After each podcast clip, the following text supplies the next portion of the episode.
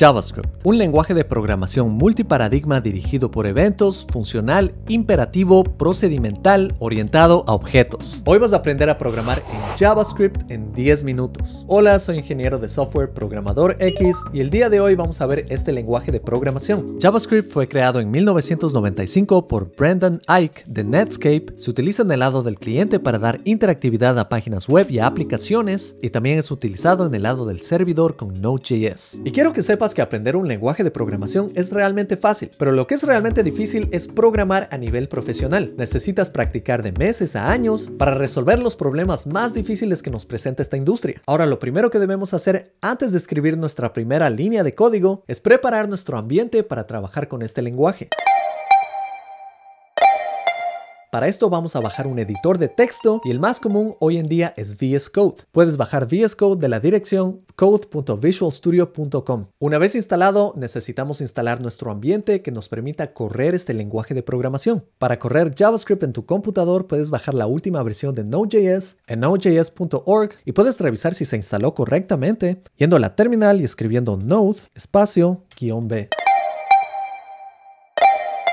Ahora que estamos listos, vamos a crear nuestro primer archivo en este lenguaje y vamos a escribir nuestra primera línea de código. Lo primero que vamos a hacer es crear un archivo en VS Code y lo voy a llamar index.js. Presiono Enter y ahora aquí voy a escribir console.log abro paréntesis, abro comillas simples, escribo hola mundo y termino la oración con punto y coma. Guardo el archivo con comando S, ahora voy a abrir la terminal y voy a utilizar Node.js para correr este archivo. Escribo node index.js Presiono Enter y con esto hemos logrado imprimir Hola Mundo. Ahora en todo proyecto de programación vamos a querer dejar notas para nosotros o para otros programadores. Puedo escribir barra oblicua, barra oblicua. Este es un comentario. Ahora que vamos a trabajar con datos, queremos guardar estos datos y para esto utilizamos las variables. Los tipos de datos más comunes que solemos guardar en variables son texto, números enteros y decimales, valores de verdadero o falso que también se los conoce como booleanos, listas o arrays y también mapas, objetos o diccionarios. Para guardar texto voy a utilizar la palabra clave LED, pongo espacio, doy un nombre a mi variable que va a ser libro, pongo espacio, pongo igual para asignar un valor y entre comillas simples escribo el programador pragmático. Termino la oración con punto y coma y así ya he guardado una variable. Ahora en texto también puedo guardar otros valores como teléfonos o colores. Ahora voy a guardar un número.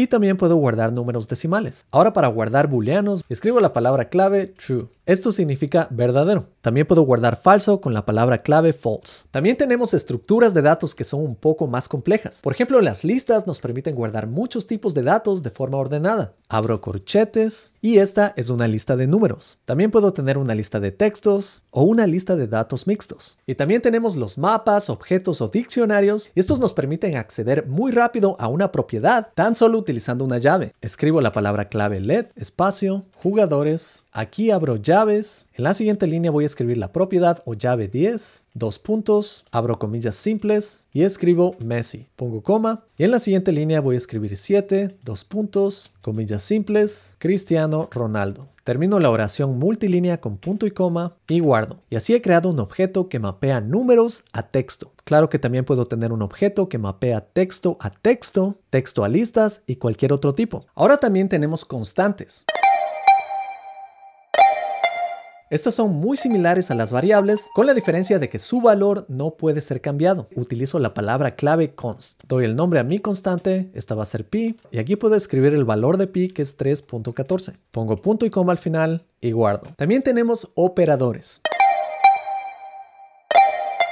Los operadores son símbolos que nos permiten realizar operaciones. Por ejemplo, tenemos operadores aritméticos que nos permiten sumar, restar, dividir, multiplicar. A escribir 1, espacio, más, espacio, 1. Termino la oración con punto y coma. Puedo realizar exactamente lo mismo para restar, para multiplicar y para dividir. Y aquí puedes ver el resultado. Tenemos operadores comparativos que nos permiten comparar un valor con otro. Podemos comparar el valor de 4. Si es igual, poniendo igual igual, al número 4. Corro este código y de respuesta obtengo el booleano true, que significa verdadero porque 4 sí es igual a 4. Ahora puedo comparar si es que 4 es igual a 4 pero en texto. Corro este código y en JavaScript esto es todavía verdadero. Ahora si quiero comparar no solo el valor sino el tipo, pongo el operador comparativo con 3 iguales. Corro este código y ahora obtenemos falso. También puedo comparar si 4 es diferente a 5 utilizando signo de exclamación e igual. Puedo comparar si es que 4 es menor a 5 o puedo comparar si es que 4 es mayor o igual a 5. Y los resultados van a ser verdadero, verdadero y falso respectivamente. Y tenemos operadores lógicos que debes haberlos visto en tu clase de lógica. Por ejemplo, voy a escribir verdadero, el comparador y espacio verdadero. Al comparar verdadero y verdadero, tengo verdadero, verdadero y falso es falso, falso y verdadero es verdadero, falso y falso es falso. Y también tengo el operador lógico o, que lo puedes ver aquí con dos líneas y esto nos va a servir mucho en los condicionales.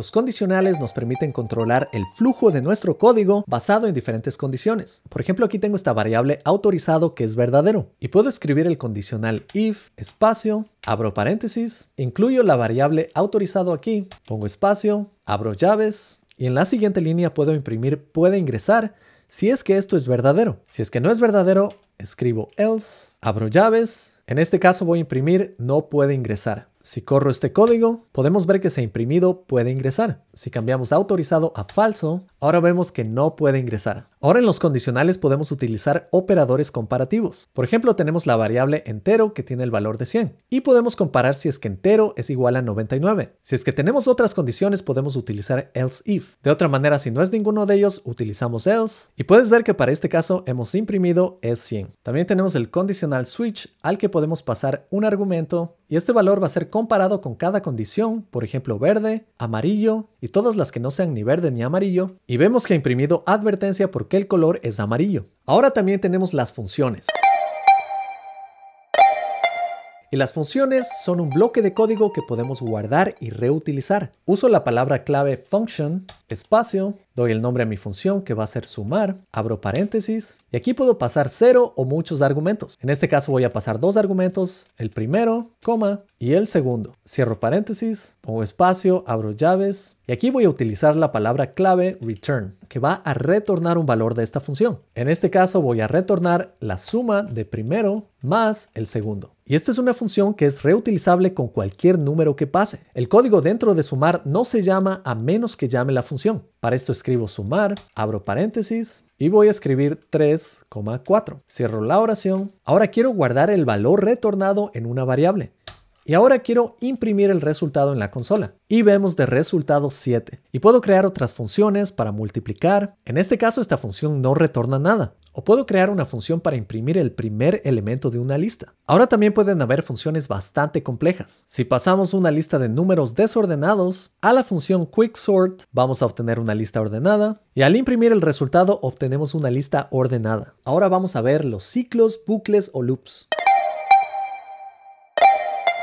Con los bucles podemos repetir nuestras secciones de código muchas veces, y estos son excelentes para navegar por cada elemento en una lista y así correr el mismo código para cada elemento. Voy a escribir un bucle para imprimir cada elemento de una lista. Para esto escribo for, espacio, abro paréntesis, creo una variable let en donde voy a guardar cada elemento, se va a llamar animal, pongo espacio, utilizo la palabra clave of, pongo espacio e incluyo la lista que voy a iterar. En este caso es animales. Pongo espacio, abro llaves y dentro voy a escribir el código que se va a aplicar para cada uno de estos elementos. En este caso solo voy a imprimir cada elemento. Y hemos logrado imprimir cada animal en esta lista. Por supuesto puedo crear un bucle para realizar operaciones más complejas. En este caso voy a multiplicar cada número en una lista por 2. Al correr el código puedo ver el resultado de la multiplicación de cada elemento. También existe el bucle while, que en este caso lo voy a utilizar para imprimir todos los números desde 100 en la variable entero hasta 911 en la variable emergencia. Esto aumenta el valor de esta variable con 1 en cada iteración. Y vemos que hemos logrado imprimir todos los valores desde 100 hasta 911. Y lo que hemos visto hasta ahora es suficiente para proyectos pequeños, pero cuando queremos realizar proyectos más grandes como aplicaciones, es indispensable la programación orientada a los objetos.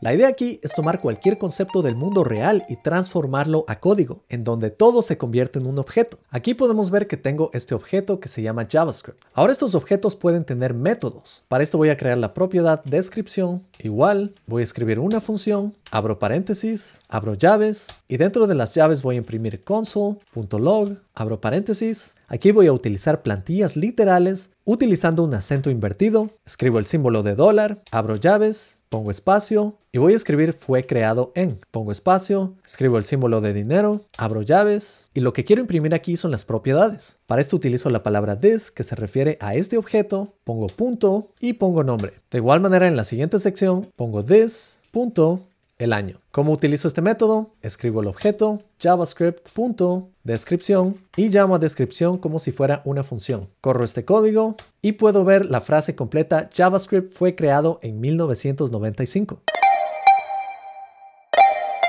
Las clases determinan la estructura o esquema que va a tener un objeto. Para esto utilizo la palabra clave class. Voy a dar un nombre a mi clase que va a ser lenguaje, abro paréntesis, y aquí voy a crear una función que corre cuando creo un objeto. Esta función se llama constructor. Abro paréntesis, y aquí quiero que cada objeto tenga la propiedad de nombre, coma y el año. Pongo espacio, abro llaves, ahora voy a utilizar la palabra this que se refiere a la clase lenguaje. Voy a escribir nombre, que va a ser una propiedad, y voy a asignar el argumento de nombre. Hago exactamente lo mismo para this.año igual año. Y voy a crear un método. El método se va a llamar descripción. Abro paréntesis, pongo espacio, abro llaves. Y aquí lo que voy a hacer es imprimir el valor del nombre, el texto fue creado en y el año. Ahora para crear un nuevo objeto a partir de esta clase, voy a escribir la palabra clave new, pongo espacio, escribo lenguaje, abro paréntesis, paso un nombre que va a ser JavaScript y paso el año que va a ser 1995. Ahora quiero guardar esto en una variable y ahora voy a llamar el método de JavaScript descripción. Esto lo hago con paréntesis, punto y coma. Corro este código y vemos que JavaScript fue creado en 1995. Aquí he duplicado mi código para HTML y para CSS. Hemos simplificado nuestro código y reutilizado la clase lenguaje. Ahora en proyectos grandes va a ser imposible trabajar con un solo archivo. Para esto tenemos módulos. Los módulos nos permiten dividir nuestro código entre cientos o miles de archivos y de esta manera va a ser mucho más fácil organizarlos y trabajar en cada uno de ellos. Ahora voy a crear otro archivo que se va a llamar módulo.js.